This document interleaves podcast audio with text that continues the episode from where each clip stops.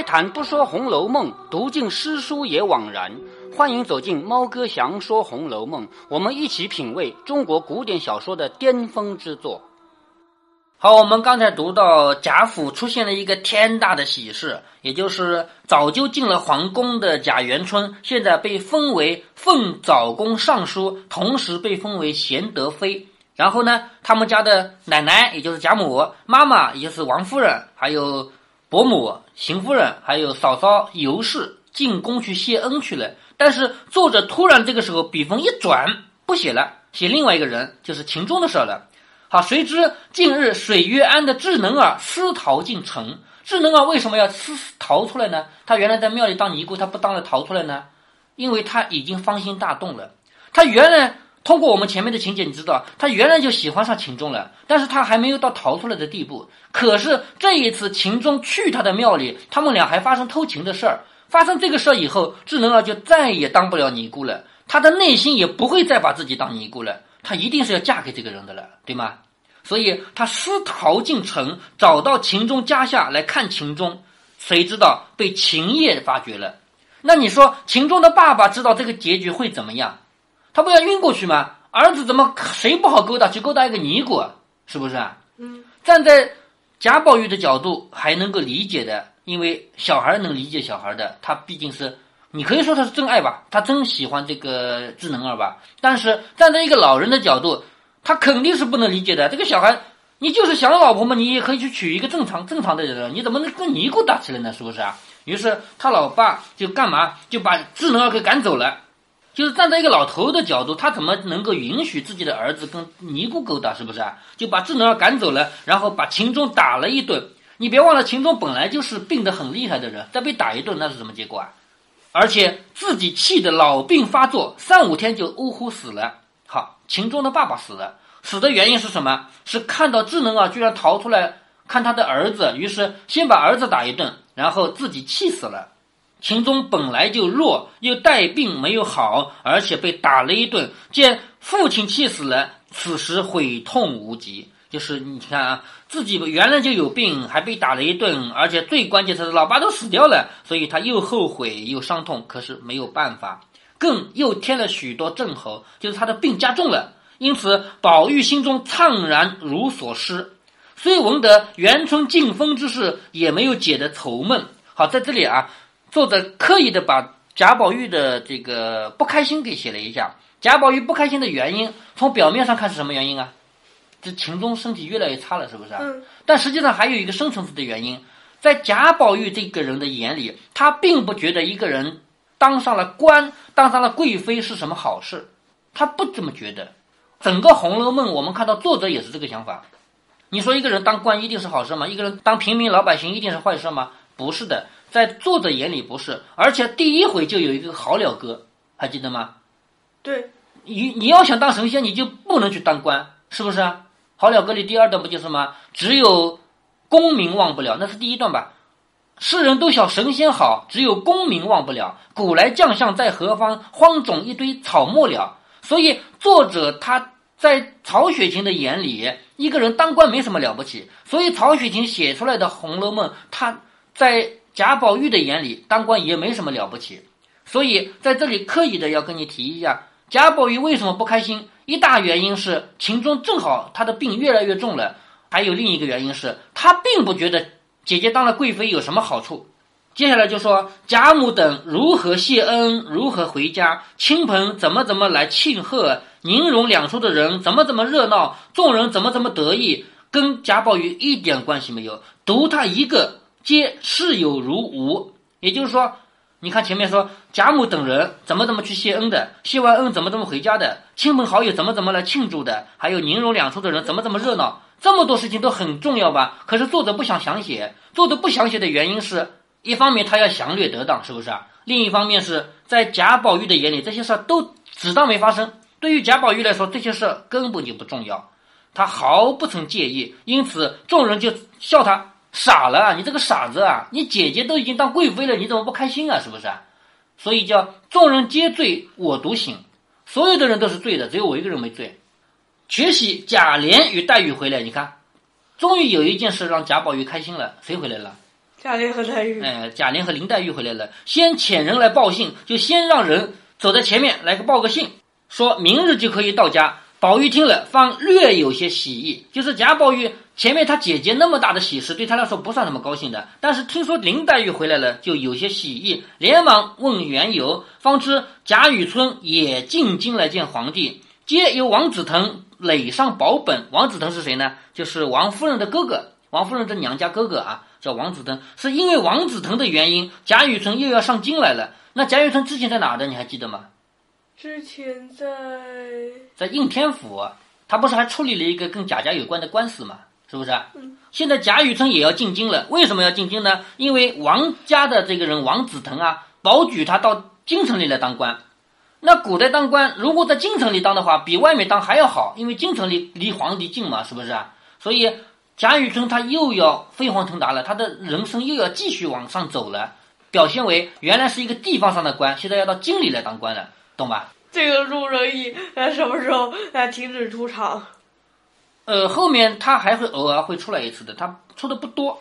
这里为什么提到贾雨村呢？因为他们也会一起走。贾琏和贾雨村他们不都姓贾吗？虽然亲戚也不太可能是啊，但是也都姓贾。所以呢，而且考虑到贾雨村和林黛玉还是师徒呢，对不对？还教过他书的嘛，所以他们几个就作伴一起来了。提到林如海已经葬入祖坟，诸事停妥，贾琏才进京的。本来呢，应该这个月过了才会到家，因为什么原因才赶快走的呢？因为听说元春的消息啊，于是昼夜兼程，就是本来是白天赶路，晚上就睡觉了嘛，是不是？可是听说家里还有这么大一件喜事，元春的事情嘛，所以日日夜夜都兼程往这赶，一路俱平安，就是他们一路都很平安。贾宝玉只问得林黛玉平安两个字，其余的就不在意了。也就是说，在贾宝玉的眼里，他什么都不需要，他只要两个字平安。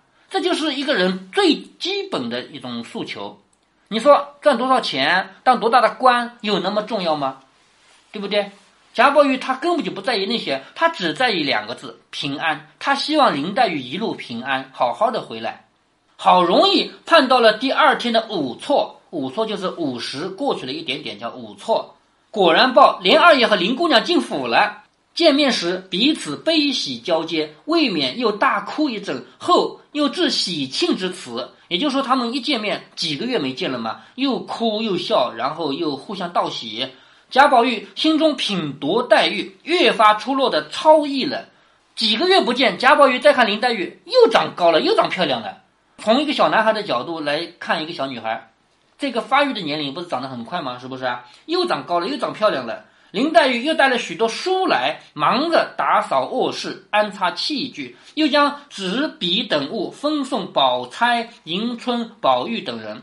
也就是说，每一个人要么回老家，要么从老家来，都得带礼物送人的，是不是啊？那别人送的可能是什么土特产？我们这儿的山芋啊、芋头啊，是吧？但是林黛玉这种人，他不可能送这个，他送的是书。笔这些东西，那这个是比较雅的东西，是不是啊？林黛玉这个人就是比较雅的嘛。宝玉送给林黛玉的是什么东西？你猜猜看，宝玉现在有一个什么东西是很尊贵的东西，可以送给林黛玉的？念珠吗？哎，对，就是那个一串东西，因为那是北京王给他的，而且是谁给北京王的？皇帝。哎，是皇帝给北京王的嘛？那东西是皇帝给了北京王，北京王再给他的，所以在他手里能拿出的东西，如果说要讲。这个价值或者身份啊，这个是最高的，是不是？所以宝玉就把这个给了林黛玉。但是你猜猜看，林黛玉会说什么？说什么？你回忆一下第七回，周瑞家的把花送到林黛玉这儿的时候，林黛玉连拿都没有拿，就看了一下贾宝玉手里的花，就问了一句什么样的话？呃，就是是问呃别人有没有？对，是单送给我一个人的呢，还是别的姊妹们都有？是吧？那当听说别人也都有了，这两个就是你的，他又说了一句什么话？说别人还挑剩才给自己。对呀，我就知道不是别人挑剩的，也不给我，是不是啊？那这里贾宝玉把这么一个价值连城的东西送给他，他又会说什么话呢？这我应该不会说啊什么挑剩的吧，因为就只有嗯啊那一串。他说的是什么臭男人拿过的，我不要他。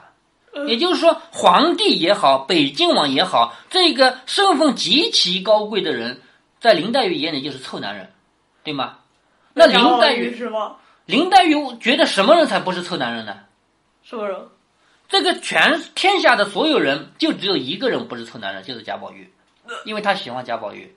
那回头讲啊，贾宝玉为什么不是臭男人？因为贾宝玉跟他有共同的爱好，他们俩都不愿意读四书五经，他们俩都喜欢读书的啊，但是读的不是四书五经，对吗？他们俩也不去讲那些世上就是别人认为要做的事儿，一般的人都会劝你好好读书啊，好好怎么样怎么样，是吧？只有他们两个互相之间不说这个话。你看贾宝玉对于林黛玉的态度，别的都不重要，只要平安两个字，是吗？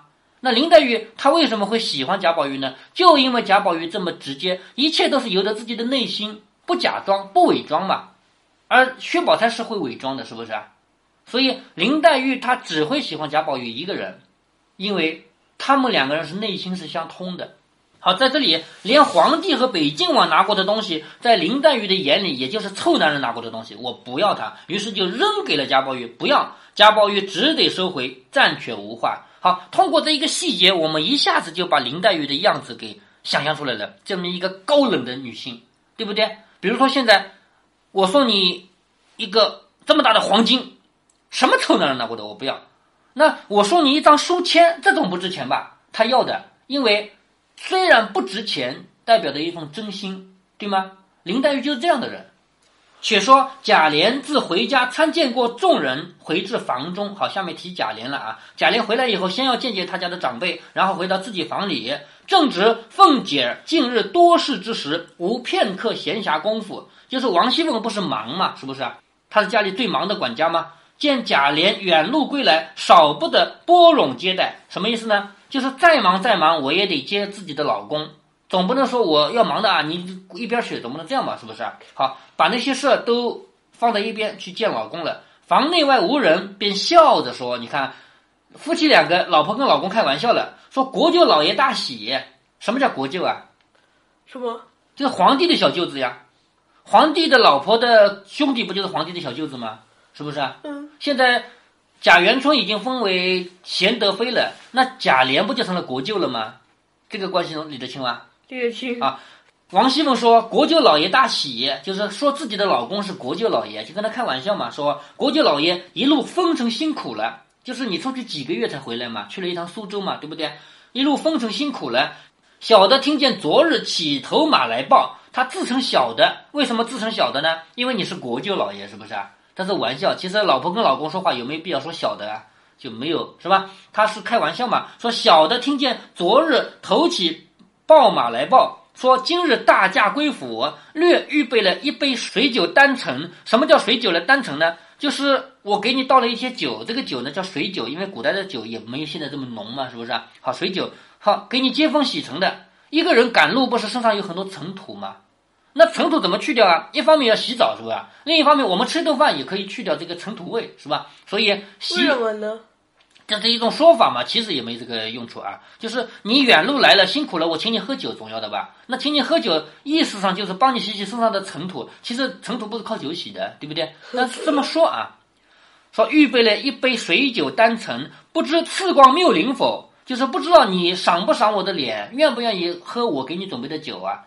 那这个话呢？按理说王熙凤是说不出来的，因为王熙凤不读书，对不对啊？但是王熙凤为什么会说这种话呢？从戏里面看来的，她不是爱看戏嘛，是不是啊？贾琏笑着说：“岂敢岂敢，多成多成。所谓岂敢，就是我不敢。你还说你专门为我接风的，我不敢。多成呢，就是多谢，多谢你啊！一面平儿和众丫鬟参拜毕，就是主人回来了，平儿毕竟是个丫鬟嘛，对不对？还有其他丫鬟，所以要参拜。”参拜完了就献茶，贾琏于是问别后家中的事情，就是我去了这几个月，我们家里发生了什么事儿啊？又谢凤姐的操持劳碌，也就是说，王熙凤你辛苦了，你管了这么多事儿。你看接下来王熙凤说的话啊，她说我哪里照管得了这些事儿啊？王熙凤明明管得很好，是不是？但是她一定要客气，一定要谦虚，说我哪里照管得了这些事儿？见识又浅，口角又笨，心肠又直率。他说的这个话哪一句是真的呀？说我见识浅，我我见识少，我口角又笨，就说话又笨，而且我心肠又软。他哪句话是真的？都是假的，是不是啊？啊，还有说人家给个棒槌，我就认作真了。这个话呢是一句歇后语。棒槌知道吗？呃，知道，干嘛的？就是呃，像洗衣服时用的。哎，对，洗衣服的时候打的那个东西啊，这么粗的一个棍子，是不是啊？对。那我给你一个棒槌，你会把它当针用吗？不可能。不可能。那这个是歇后语，真假的真谐音，知道吗？就是我跟你说一句假话，你以为是真的，谐音，知道吗？所以人家给个棒槌，我就认作真了。你说王熙凤是这么个人吗？谁骗得了她呀？是不是？前面的细节我们都知道了，那么多人来领银子，只要错一点点，王熙凤就看出来了，不给他领嘛，是不是？他怎么可能被骗啊？他说我这么笨，人家给个棒槌我就认作真了。说脸又软，搁不住人家两句好话，心里就慈悲了。他是这样的人吗？不是，哎，不是，对不对啊？况且又没经历过大事，我胆子又小，他是这样的人吗？不是，也不是。说太太略有些不自在，就吓得我连觉也睡不着了。我苦辞了几回，太太又不让我辞，也就是说，我不想做这些事儿，我不想做，是太太要我做的，是吗？是这样的吗？不是，也不是，对不对？反倒说我图受用，也就是说，我苦辞了几回，太太不让我辞，她说我图受用，就图享乐，说我不肯学习。殊不知我是捻了一把汗呢，就是我要做这个事，我怕做不好嘛，我捻了一把汗，一句也不敢多说，一步也不敢多走。你是知道的，咱们家所有的这些管家奶奶们，哪个是好对付的？也就是说，其实所有人都认为。王熙凤是不好对付的，但是王熙凤说：“咱们家这些人哪个是好对付的？我一个都对付不了，是吧？你说是这个 是这样的吗？”他说：“错一点儿，他们就笑话打趣；偏一点儿，他们就指桑骂槐。就是我只要错一点点就被他们笑，我只要错一点点就被他们骂。坐山观虎斗，借剑杀人，引风吹火，站干二，推倒油瓶不服，全挂子的武艺。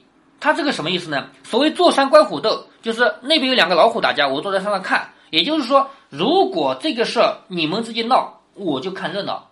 那王熙凤指的就是我做事情，假如做的不好了，就有人看热闹，是不是啊？嗯。还有借剑杀人，有的人他想对付我，他自己不来对付我，他借别人来对付我，叫借剑杀人。还有引风吹火，就是煽风点火的意思，就利用一些小伎俩把这个事情给闹大。还有站杆二。就是如果是河啊，一条河，河那边失火了，河这边永远烧不到，因为中间有水的嘛，是不是？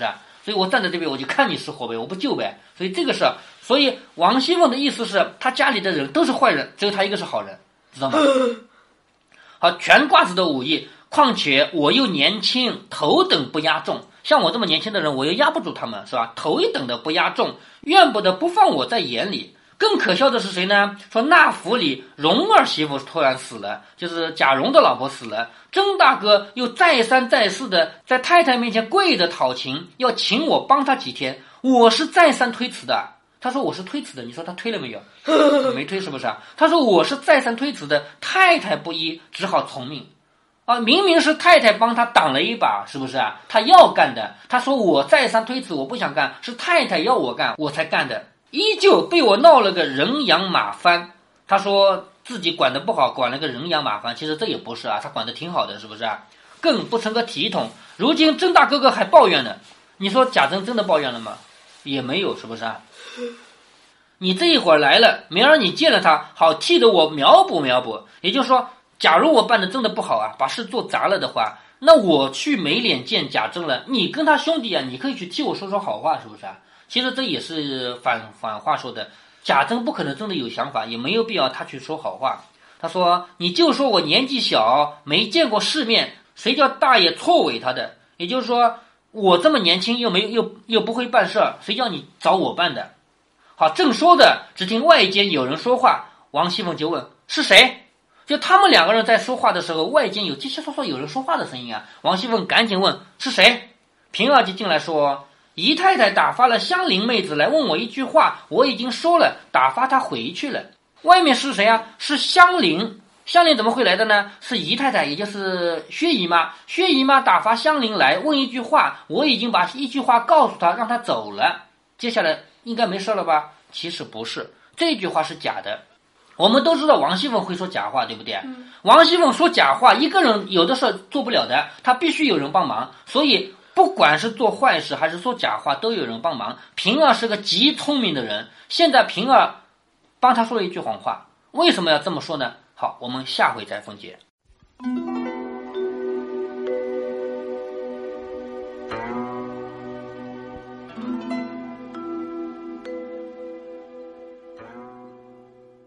在这一集中，秦钟病重，元春纷飞，黛玉回来，这三件事发生在一起，帮我们刻画了一个深刻的贾宝玉形象。原来贾宝玉跟贾府中的所有人都不一样，人人都在为元春庆贺，只有他不觉得高兴。《红楼梦》这部小说跟其他通俗小说之间有个不同，跟古代的说书、现代的电影、电视都不同。不管是其他通俗小说，还是说书影视剧，都在刻意降低难度，生怕受众不懂其中的深意。而《红楼梦》却从来不多做一点解释，有点像某些观众爱看的烧脑电影。比方说，宝玉不开心，作者只告诉你不开心的原因是秦钟的病一天比一天重，他不会告诉你宝玉有着粪土当年万户侯的品质，把姐姐被封为妃的大好前程看成粪土，这些全靠读者自己去理解。不过，曹雪芹绝不是等闲的人，他的惯用方法就是写大对比，通过大对比帮助你想到这一层。我们发现贾宝玉小小年纪已经提前领悟了甄士隐花一辈子才能领悟的境界。甄士隐必须走完他没落的最后几年，还必须听一首好了歌才能达到的境界，宝玉根本用不着，直接跳过。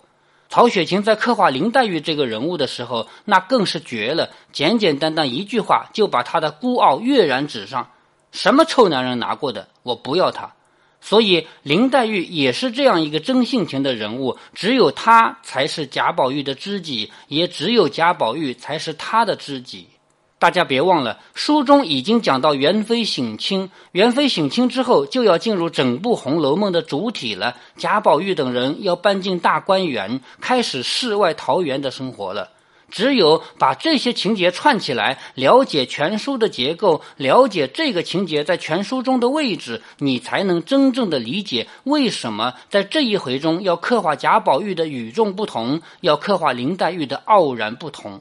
没有这些铺垫，后面那种超越世俗的精神恋爱就不可能发生。如果您觉得猫哥的读书分享有益有趣，欢迎您点击订阅，这样您将在第一时间收到猫哥的更新提醒。如果您有什么要对猫哥说的，不管是赞还是批评，不管是提建议还是唠唠嗑，欢迎您在节目下方留言。您也可以加猫哥的公众号，四个字“猫哥在线”。您还可以加入猫哥的听友群中，微信群呢，用语音节目没有办法说清，还是 QQ 群方便，群号为八四九九六六八九九。不管加入 QQ 群，还是微信群，还是在节目下留言，还是在公众号留言，您都可以围绕着书中的智慧和读书的乐趣畅所欲言。好，再见。